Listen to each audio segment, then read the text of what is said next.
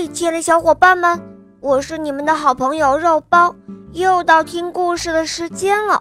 今天的故事是王玉晴小朋友点播的，我们一起来听听她的声音吧。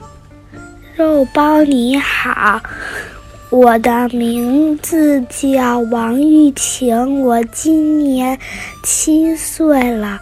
我想点播一个故事，故事的名字叫《小美人鱼的梦》。我喜欢《小肉包》系列童话《毛毛森林记》。好的，你点播的故事马上就要开始喽。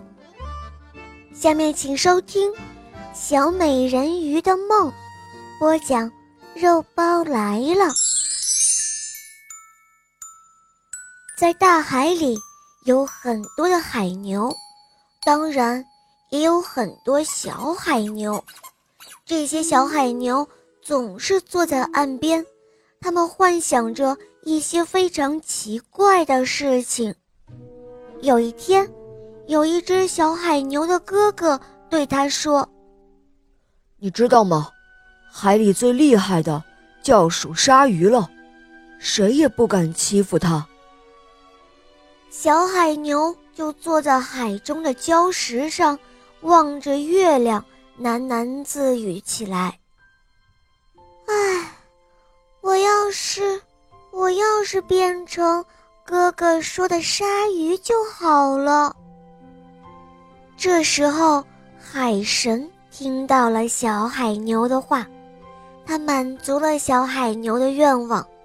把它变成了一条大鲨鱼。变成了鲨鱼的小海牛，再也没有宁静的日子过了。它整天都不停地在海里厮杀，就连睡觉的时候也不能踏实的做个好梦，而要快速的向前游，因为啊，它一旦要停下来，它就会沉入海底。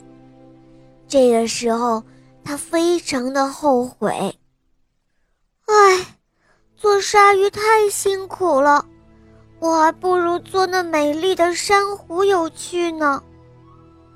这时，他的话被海神听到了，海神听到了他的叹息，又让他如愿变成了美丽的珊瑚。可是。当小海牛变成了美丽的珊瑚后，没过两天，就耐不住海底的寂寞了，它又叫嚷了起来：“哎呀，我好后悔啊！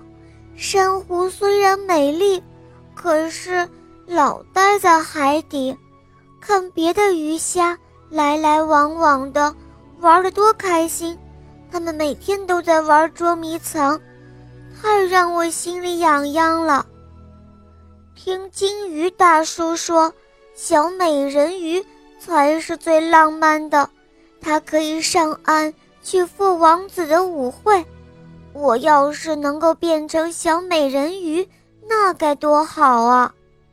宽容的海神又听到了他的抱怨，他再一次的满足了小海牛的要求。